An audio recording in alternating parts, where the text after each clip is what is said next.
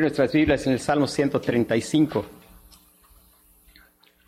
Salmo número 135.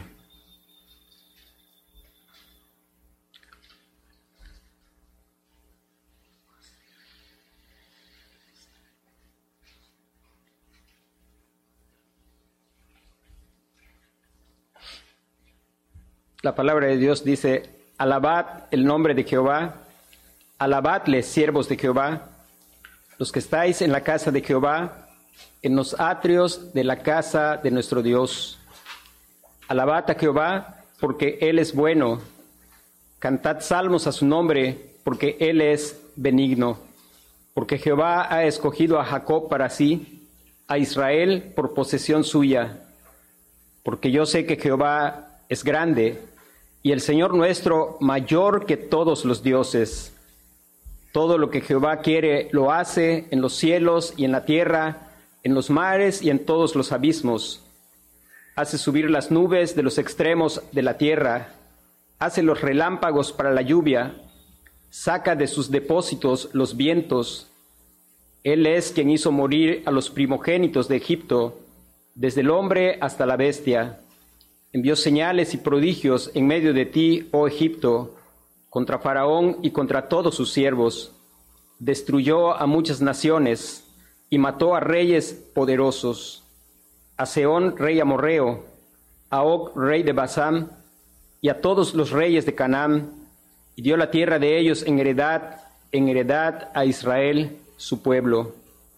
Oh Jehová, eterno es tu nombre, tu memoria, oh Jehová, de generación en generación, porque Jehová juzgará a su pueblo y se compadecerá de sus siervos. Los ídolos de las naciones son plata y oro, obra de mano de hombres. Tienen boca y no hablan, tienen ojos y no ven, tienen orejas y no oyen, tampoco hay aliento en sus bocas.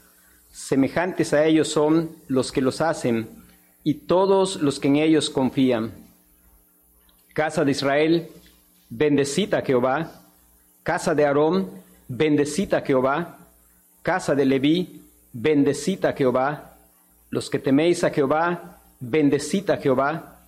Desde Sión sea bendecido Jehová, quien mora en Jerusalén. Aleluya.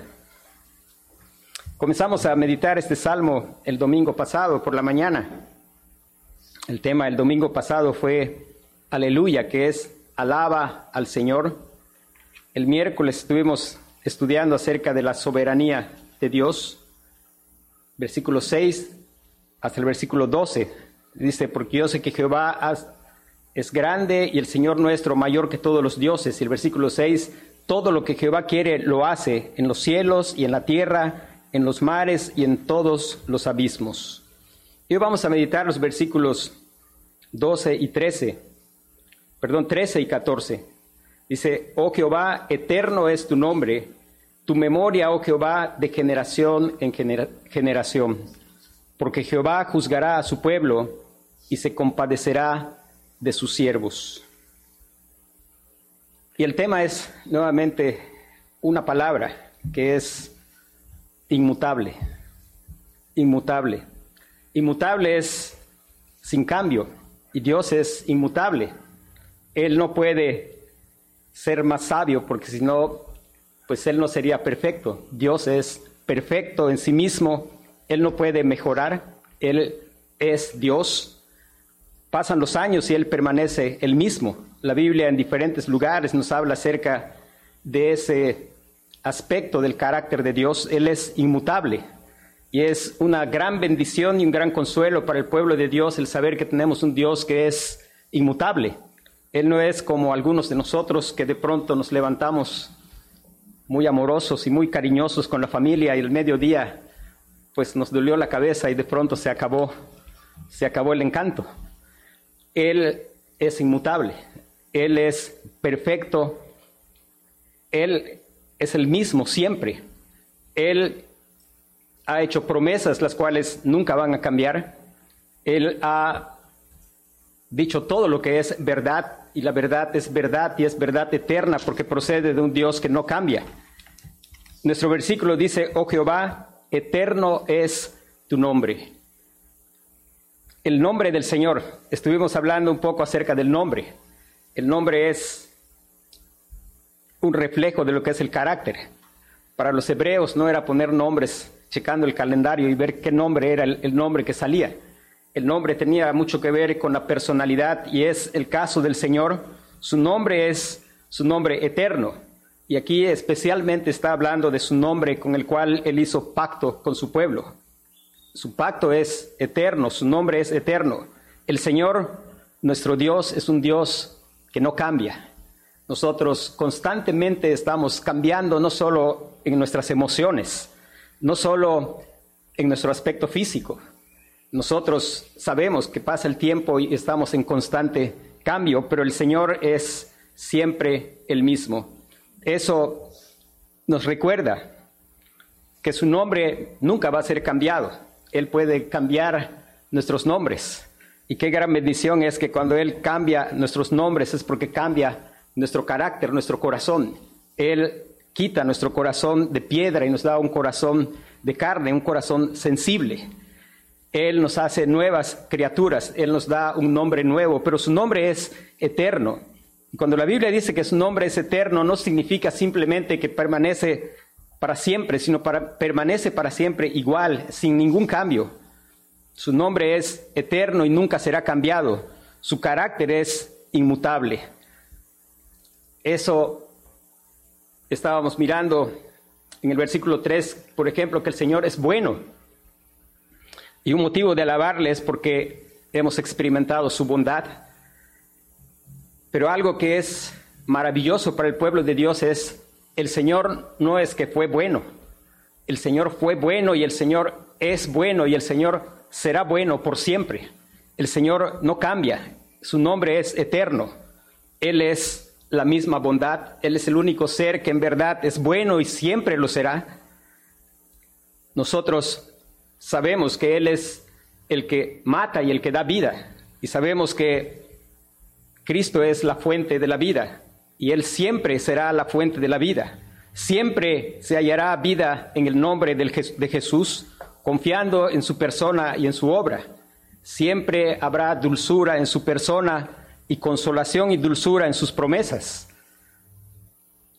El Señor no cambia, Él permanece el mismo. Tanto el Padre, el Hijo como el Espíritu Santo son eternos, su nombre es eterno. Él es, el Espíritu Santo será siempre el Maestro y el Consolador de su pueblo. El Señor Jesucristo será siempre el Redentor de su pueblo. Él será siempre el camino, la verdad y la vida no es que es algo que fue en el pasado, no es algo que va a cambiar en algún momento. Siempre será así. Nunca va a haber otro nombre dado a los hombres en que podamos ser salvos, sino solamente en el nombre del Señor Jesucristo. Su nombre es el mismo. El Salmo 102, versículo 26.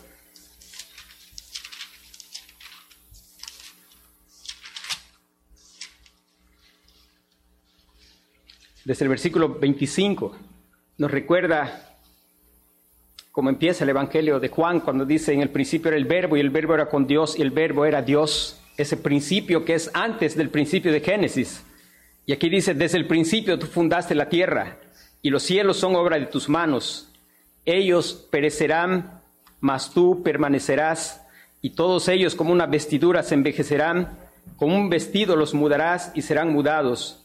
Pero tú eres el mismo y tus años no se acabarán.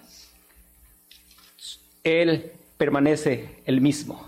Hermanos, qué confianza podemos tener de saber que su amor nunca va a cambiar, el saber que las promesas que nos ha hecho en el Señor Jesús nunca van a cambiar. Un predicador de otro tiempo dijo, tal vez es posible que ayer tú leíste una promesa del Señor y pareció dulce, y tal vez la has vuelto a leer y hoy no parece tan dulce. Y tal vez pienses que la promesa ha cambiado. Y este predicador dice, no, dice, de ninguna manera, el que ha cambiado eres tú. Pero su promesa sigue siendo dulce como fue al principio, como fue desde antes, desde el principio, porque sus promesas proceden del que es eterno. Y sus promesas han sido dulces desde la eternidad y lo serán hasta la eternidad.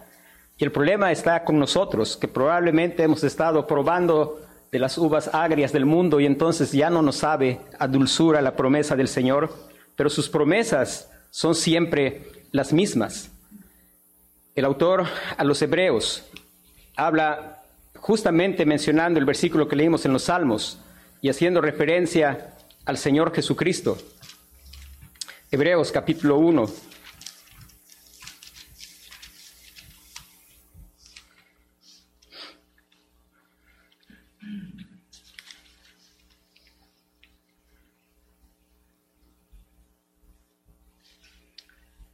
Versículo 10 dice, y tú, oh Señor, en el principio fundaste la tierra.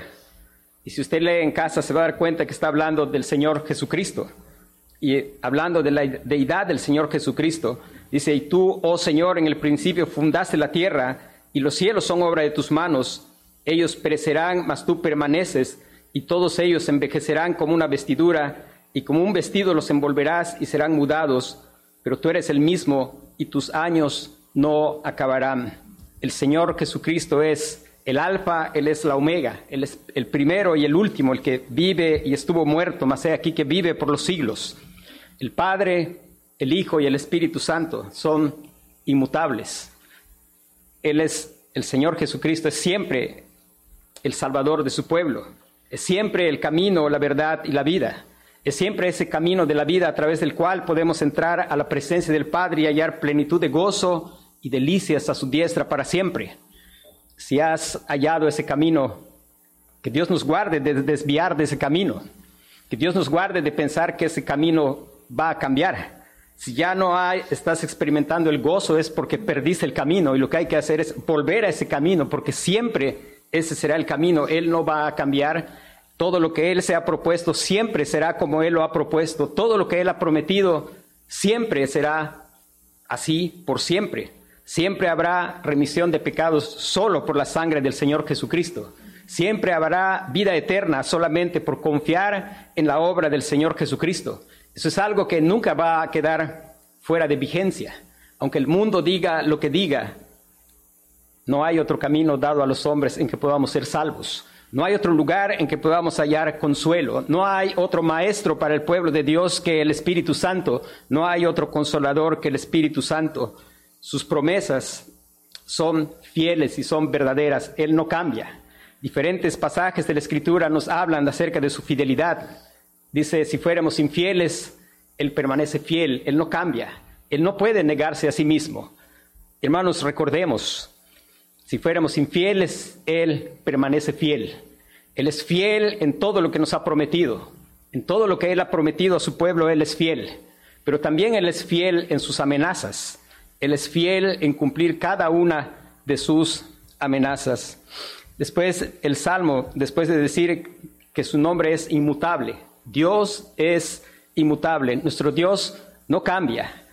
Y hermanos, es lo mejor que nos ha podido suceder ser adoptados en la familia de un Dios eterno al cual tenemos por Padre.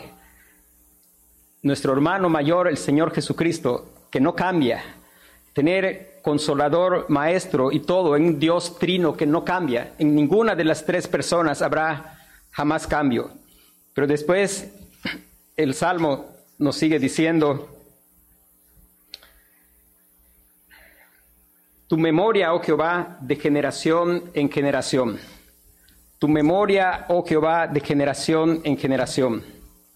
Hermanos, el hecho de que Él es inmutable hace que su fama nunca se apague. Imagine lo que el salmista está diciendo en un tiempo, cuando está describiendo cosas que eran figuras, leves sombras de lo que Dios iba a hacer en este tiempo. A veces los creyentes de este tiempo cometemos algunos errores tristes de pensar que aquellos que estuvieron en el desierto y vieron la nube de fuego y tomaron agua de la piedra, de la roca, a veces pensamos que nos hubiera gustado estar allí. Y la verdad es que ellos estaban viviendo en sombras de lo que nosotros estamos experimentando. El Pedro dice que lo que Dios está haciendo hoy con su pueblo son cosas en las cuales anhelan mirar los ángeles. Y muchas veces nosotros vivimos en añoranza de aquello que eran simplemente figuras. y no damos valor a lo que el Señor está haciendo hoy día con su pueblo, cosas en las cuales anhelan mirar los ángeles. Y si en aquel tiempo su memoria iba a ser de generación en generación, y lo ha sido, porque seguimos celebrando, el pueblo de Dios se sigue gozando de cuando escuchamos las cosas maravillosas que Dios hizo al libertar a su pueblo de Egipto. Yo le doy gracias a Dios, yo no sé usted, pero a mí me emociona leer los pasajes cuando Dios abrió el mar rojo y sacó a su pueblo, y cuando sepultó a Faraón que venía con arrogancia, y cómo el Señor mostraba sus maravillas y el Faraón endurecía su corazón. Pero también me causa mucha emoción leer el Apocalipsis, que va a ser algo superior que Dios está haciendo ya a lo que hizo al sacar al pueblo de Israel de Egipto. Él nos sacó de casa de servidumbre. Éramos siervos de alguien peor que Faraón. Éramos esclavos del pecado. El Señor lo hizo no, no sacrificando un animalito que muriera ahí, sino sacrificando a su propio Hijo, para que nosotros pudiéramos tener redención. Y conforme la historia de la redención ha avanzado, después que nosotros vivimos de este lado de la cruz, después de la resurrección del Señor Jesucristo, cada vez su fama y su honor es más notorio y no se va a apagar. Cada vez va a crecer. Y dice, tu memoria, oh Jehová, de generación en generación. Tu memoria. Hermanos,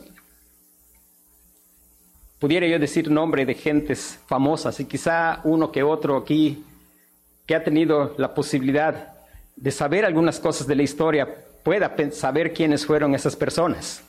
Pero hay algo que es seguro. No importa si has leído mucho o poco.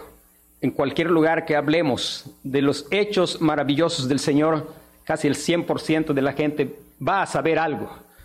Aunque quizá algunos solo de oídas. Quiera Dios que la mayoría de nosotros no sea de oídas. Quiera Dios que la mayoría de nosotros es porque hemos experimentado como veíamos en el versículo, el versículo 6, versículo 5. Quiera el Señor que nosotros podamos decir como el salmista, porque el salmista no dice algo que sería cierto. Él, él no dice, porque Jehová es grande y el Señor mayor que todos los dioses. Eso es toda la verdad. Pero qué maravilloso poder decir junto con el salmista, no que Jehová es grande, sino decir, yo sé que Jehová es grande. Y decir, no que el Señor es mayor que todos los dioses, sino el Señor nuestro es mayor que todos los dioses. Eso es muy diferente. Y quiere el Señor que cada uno de los que estamos aquí no solamente recordemos, porque de generación en generación se ha hablado de los maravillosos, las maravillosas y grandes y admirables obras del Señor, sino porque las hemos experimentado en nuestra propia vida. Su memoria es de generación en generación. Los recuerdos se pasan. A veces nosotros olvidamos cosas como dónde asentamos las llaves y tendemos a ser olvidadizos y lo sabemos. La Biblia habla abundantemente de que somos personas que olvidamos y cómo el Señor se ha ocupado de que escritores bíblicos nos congregamos porque necesitamos cada vez recordar la verdad y necesitamos recordar Decía yo al principio, y me gusta siempre recordar, nosotros nos congregamos porque estamos celebrando, y estamos celebrando las memorias, la memoria de la gloriosa resurrección del Señor Jesucristo, porque somos salvos no simplemente porque Cristo murió en la cruz, sino porque Él resucitó de entre los muertos. Porque eso de que Él resucitó no solo es un hecho portentoso, sino habla del hecho de que Él dio satisfacción a la justicia divina. Si él hubiera muerto y no se hubiera levantado, pues entonces, pues vámonos a hacer cualquier otra cosa, porque estaríamos perdiendo nuestro tiempo. Nuestra fe sería vana y seríamos los más dignos de conmiseración. Pero grandes y maravillosas son tus obras, Señor Dios Todopoderoso. Hermanos, yo espero que nos emociona estar aquí cada domingo, porque no venimos simplemente porque nos hemos acostumbrado, porque sabemos que el Señor nuestro es grande lo sabemos, lo hemos experimentado, porque Él levantó a nuestro Salvador de entre los muertos, porque Cristo vive y Él nos ha dado vida juntamente con Cristo, porque Él ha hecho una obra grandiosa en nosotros. No estábamos paralíticos y nos puso de pie. estábamos muertos en delitos y pecados. Estábamos ajenos de la vida de Dios por la ignorancia que nosotros había, por la dureza de nuestro corazón. Pero Él tuvo misericordia de nosotros. Alabamos al Señor como veíamos el domingo pasado. No nos molesta más el saber que ha escogido a Jacob para sí. Al contrario, es motivo de nuestra adoración ahora. Porque sabemos que si no hubiera escogido a Jacob, que ese Jacob somos cada uno de nosotros, nosotros no lo hubiéramos escogido nunca a Él. Y estamos contentos y es motivo de nuestra celebración. Saber que Él ha hecho todo para nuestra salvación y está en nuestra memoria. Y quiera Dios que esté siempre en nuestra memoria. Es maravilloso algo. Me, me da gozo recordar que el hermano Walter podía olvidar muchas cosas pero una cosa no olvidaba y es el Evangelio. Y es cantar constantemente solamente en Cristo.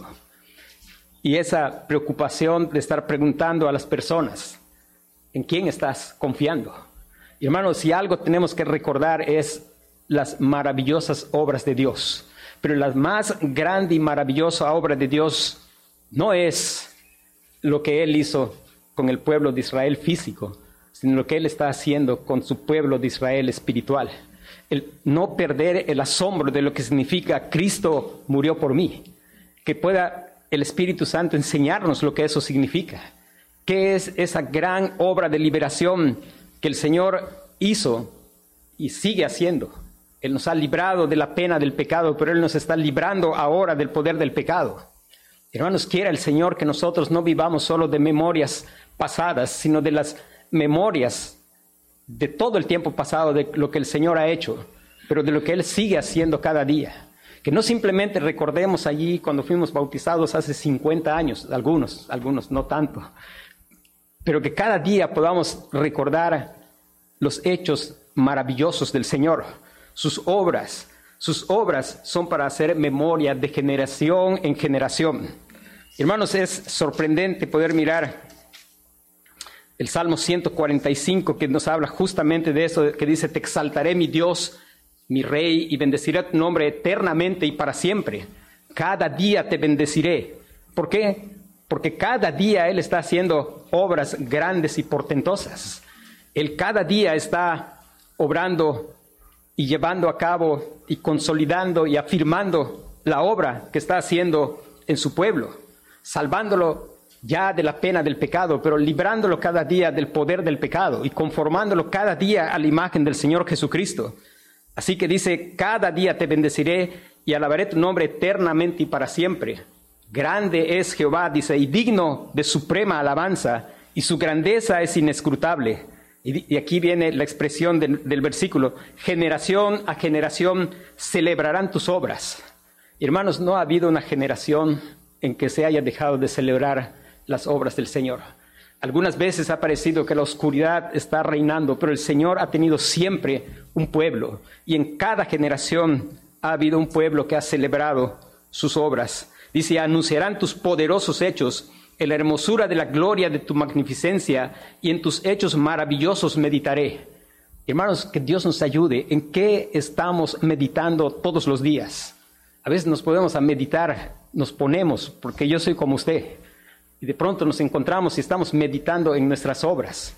Que Dios nos baje de meditar de nuestras obras y meditemos en sus obras. Sea lo que es digno de meditar, dice el salmista, sean gratos los dichos de mi boca y la meditación de mi corazón. Yo creo que la meditación más agradable es que seamos hallados meditando no en mis obras, sino en sus obras. Y si por algún momento pensamos en nuestras obras, que pueda ser como Pablo lo hacía, pensando en que él estaba pensando en lo que Cristo estaba haciendo a través de él. Siempre pensando, por la gracia de Dios soy lo que soy y su gracia no ha sido en vano conmigo. Sus obras son para ser recordadas. De pronto nos encontramos y estamos recordando y haciendo memoria de las obras de otros, algunas buenas, algunas malas contra nosotros, y de pronto a veces estamos lamentando y tristes por las obras. Hermano, las obras para recordar no son esas.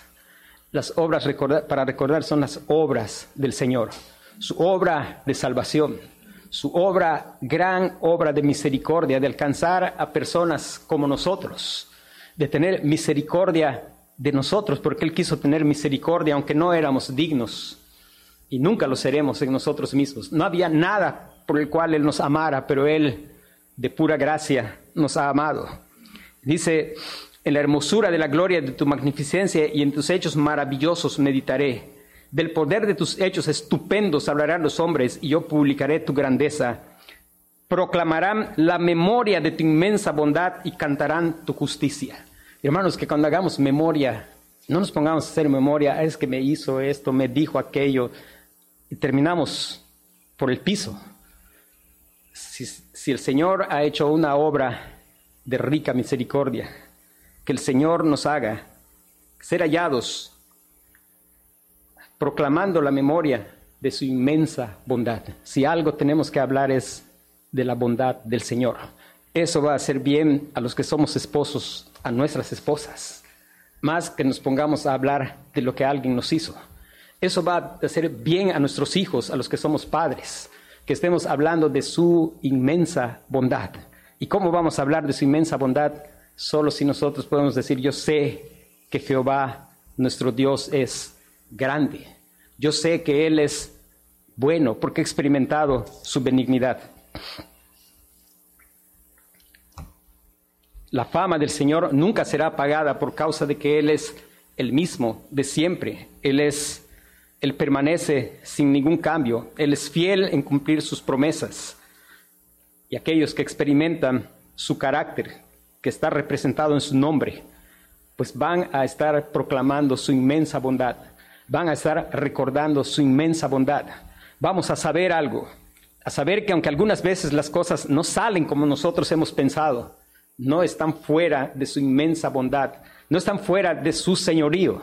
Y aunque de momento no entendamos lo que Él está haciendo, hay algo que podemos saber con claridad y es porque Él es bueno, Él está obrando todas las cosas para nuestro bien, aun aquellas que no nos gustan aún aquellas que nos duelen, aún aquellas que nos hacen llorar. Y sabemos que a los que aman a Dios todas las cosas les ayudan a bien. Esto es a los que conforme a su propósito son llamados. Porque a los que antes escogió, también nos predestinó para que fuesen hechos conforme a la imagen de su Hijo. Y no hay mayor bien que se le pueda hacer a un escogido de Dios que sea conformado a la imagen del Señor Jesucristo. Dice después el versículo 14, algo grandioso para el pueblo de Dios, porque Jehová juzgará a su pueblo y se compadecerá de sus siervos, porque Jehová juzgará a su pueblo y se compadecerá de sus siervos. El Señor juzgará porque Él mismo es justicia, Él es el único justo, Cristo es el único justo y su pueblo porque ha sido vestido de su justicia. Nadie que esté confiando en su justicia es justo. La única justicia, verdadera justicia, que es igual, inmutable, que nunca cambia, es la justicia del Señor. Y Él es el juez. Y podemos entender en tres sentidos esta expresión. Una es, Él juzgará a su pueblo. Hermanos, el Señor no perdonó nuestros pecados simplemente haciéndose de la vista gorda o haciendo como que no vio lo que hicimos. No, no es esa la manera en que Él perdonó nuestros pecados. Él ha juzgado a su pueblo. Los pecados de nuestros pecados han sido juzgados. No se pasaron por alto nada más así, porque el que justifica al impío es abominación. Y el Señor sería una abominación si hubiera hecho eso. Pero Él no hizo eso. Él castigó nuestros pecados. El apóstol Pablo en los primeros tres capítulos de la carta a los romanos nos presenta cómo se trae a juicio ante el fiscal y se deja culpables a todos, a judíos, a paganos, a todos. Todos han pecado y todos son culpables delante de Dios. Y en ese sentido Dios ya ha juzgado los pecados de su pueblo. Hermanos, nuestros pecados no es que quedaron sin castigar. El Señor no va a dejar ningún solo pecado sin castigo, ni uno solo. todo pecado será castigado porque Dios es inmutable y su justicia es inmutable y Él no cambia. Él ha establecido lo que no se conforma a su carácter justo es pecado y es grave. Y el Señor, dice la Biblia, hablando de su pueblo, cuando el Señor juzgó a su pueblo, cuando Él condenó a su, a su Hijo.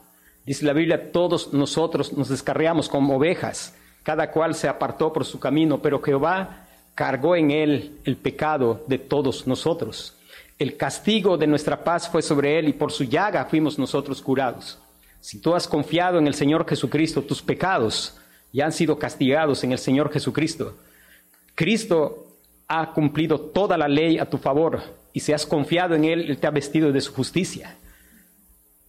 Pero si tú no has confiado en el Señor Jesucristo, pues un día Dios va a hacerse cargo de ti, pero será algo terrible. La Escritura dice, el que cree en el Hijo tiene la vida, pero el que rehúsa creer en el Hijo de Dios no verá la vida, sino la ira de Dios está sobre él. Y sabemos por expresiones de la palabra que horrenda cosa es caer en manos del Dios vivo. Fuera del Señor Jesucristo es mejor que no te encuentres con Dios pero es inevitable que no te encuentres con Dios. La escritura llama a que estés listo para venir y estar a cuentas con Dios. Un día está establecido para los hombres que mueran una sola vez y después de esto el juicio. Pero gracias a Dios el Señor a su pueblo ya lo ha juzgado en la cruz de Cristo. Gracias a Dios porque en ese juicio el pueblo de Dios ha salido justificado. Y ha salido justificado porque su juez es su abogado. Ha salido justificado porque el Cordero de Dios ha quitado su pecado. Ha salido justificado porque Cristo se ha identificado con nosotros y ha vivido la vida que somos incapaces de vivir y les ha abonado en nuestra cuenta, pero ha sufrido la maldición terrible por nuestro fracaso. Él ha juzgado a su pueblo. Y la última frase dice, y se compadecerá de sus siervos. Quiero recordar lo que estábamos viendo cuando empezamos. ¿Quiénes son los que adoran, alaban al Señor? Son los siervos. Y recordar allí el versículo 2 del Salmo 107 nos recuerda quiénes son los siervos. Y justo está hablando de, de adoración también.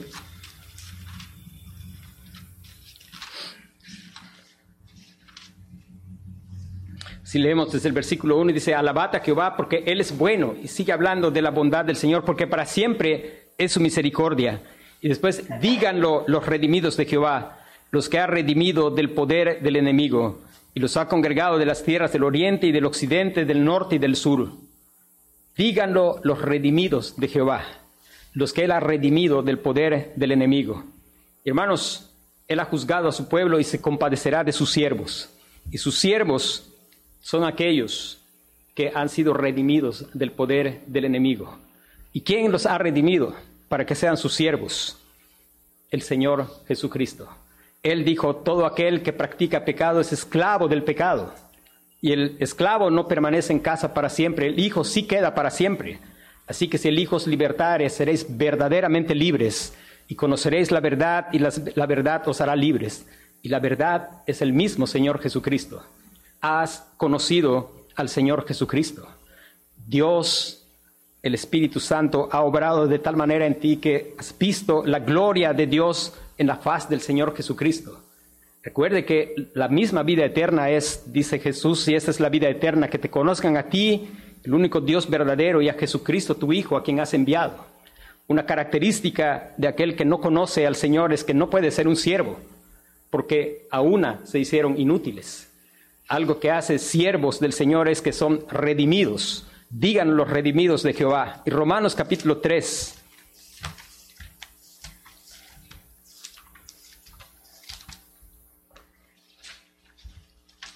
Después de Pablo poner a todos culpables delante del fiscal y mostrar el veredicto por cuanto todos pecaron, están destituidos de la gloria de Dios, en el versículo 23 dice, por cuanto todos pecaron y están destituidos de la gloria de Dios, siendo justificados gratuitamente por su gracia mediante la redención que es en Cristo Jesús. Allí, allí está la redención. El Señor se va a compadecer de sus siervos. y sus siervos son aquellos que han sido redimidos. Dice, siendo justificados gratuitamente, son aquellos que han sido declarados justos gratuitamente por gracia, por su gracia, mediante la redención, el precio del rescate que el Señor Jesucristo pagó en favor de su pueblo. hermanos, son de los únicos que el Señor se va a compadecer. Él dice, yo me voy a compadecer de quien yo me compadezca. Tendré misericordia del que tenga misericordia y me compadeceré del que yo me compadezca. Y hermano, un gran acto de bondad es el hecho de que Dios está permitiendo que escuches el Evangelio. El Evangelio de que solo hay justificación ante Dios gratis, gratuitamente. No porque no vale nada, vale mucho. Vale, el Señor Jesús pagó, Él es el ser más valioso de todo el universo pagó con su propia sangre. Es gratis porque se nos tenía que ofrecer gratuitamente, porque de otra manera nunca lo podríamos pagar. Pero eso no quiere decir que no es de valor, es de supremo valor. Y por eso es maldad cuando alguien quiere tener justificación de alguna otra manera. Cuando alguien llega al Señor y le dice, pues no profetizamos en tu nombre, pues no hicimos muchos milagros y echamos fuera demonios. Y puede parecer que eso es espectacular, pero eso es vano y no tiene valor. Y es un insulto intentar comparar con la obra del Señor Jesucristo. Por eso el Señor dice, apártate de mí, hacedor de maldad, nunca te conocí. Aquellos que el Señor conoce saben que no hay nada en ellos en que puedan confiar y no se atreven a insultar lo que el Señor Jesucristo ha hecho. Ellos están confiando únicamente en la obra del Señor Jesucristo. Ellos se les ha revelado y han visto al Señor Jesús como aquel de mayor valor que ha existido y existirá jamás. Ellos han visto con admiración el hecho de que siendo Dios haya venido al polvo de esta tierra y haya venido a hacer lo que somos incapaces de hacer, a cumplir todos los puntos de la ley y que haya venido después para morir como si nunca lo hubiera hecho por causa de la muerte que nosotros debíamos de morir. Y a través de eso es que él está ofreciendo una justificación gratuitamente por gracia, mediante la redención que es en Cristo Jesús. Díganlo los redimidos de Jehová. La redención la efectuó el Señor Jesucristo. Los redimidos adoran al Señor. Los siervos del Señor le alaban porque han sido redimidos del poder del enemigo. Todo es por lo que el Señor ha hecho. Estamos admirados de lo que el Señor ha hecho. Estamos pensando constantemente en su gran misericordia. Es el tema de nuestra meditación y que Dios nos ayude a que sea el tema de nuestra plática. Hermanos, nos van a lastimar seguro. Nos vamos a lastimar. Eso téngalo por seguro. Pero que el ser siervos nos dé la capacidad de perdonar.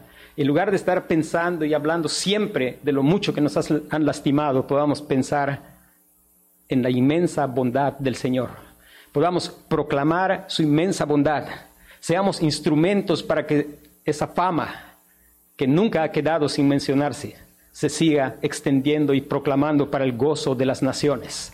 Que en nuestro corazón haya el deseo, que ese gozo que nos ha sido dado por la salvación que tenemos en el Señor Jesucristo, que esa paz de saber que somos justificados, sea el deseo de nuestro corazón de contarle a otros lo que Él ha hecho con nosotros, de proclamar su inmensa bondad, que sea la experiencia de nuestro corazón el poder decir, no que Dios es grande y Dios más grande que todos los dioses, sino que pueda ser, yo sé que Jehová nuestro Dios es grande y que el Señor nuestro es mayor que todos los dioses. Porque recuerde que si confesares con tu boca que Jesús es el Señor y creyeres en tu corazón, el Señor nuestro, el señorío. Él es Señor. Pero qué bendición que podamos ser doblegados delante del Señor y decir, sálvame Señor, y reconocerle como Señor. Decir como Tomás, Señor mío y Dios mío, y experimentar su gran salvación. Hermanos, qué gran bendición el Dios que nos ha sido revelado en Cristo Jesús, un Dios que no cambia que tu corazón se pueda regocijar. Vivimos tiempos difíciles en un mundo que cambia, pero de segundo a segundo. Un mundo que parece una tormenta, pero en medio de todo tenemos un Dios que no cambia, un Dios que es soberano, un Dios que es digno de toda nuestra adoración. Vamos a, a orar.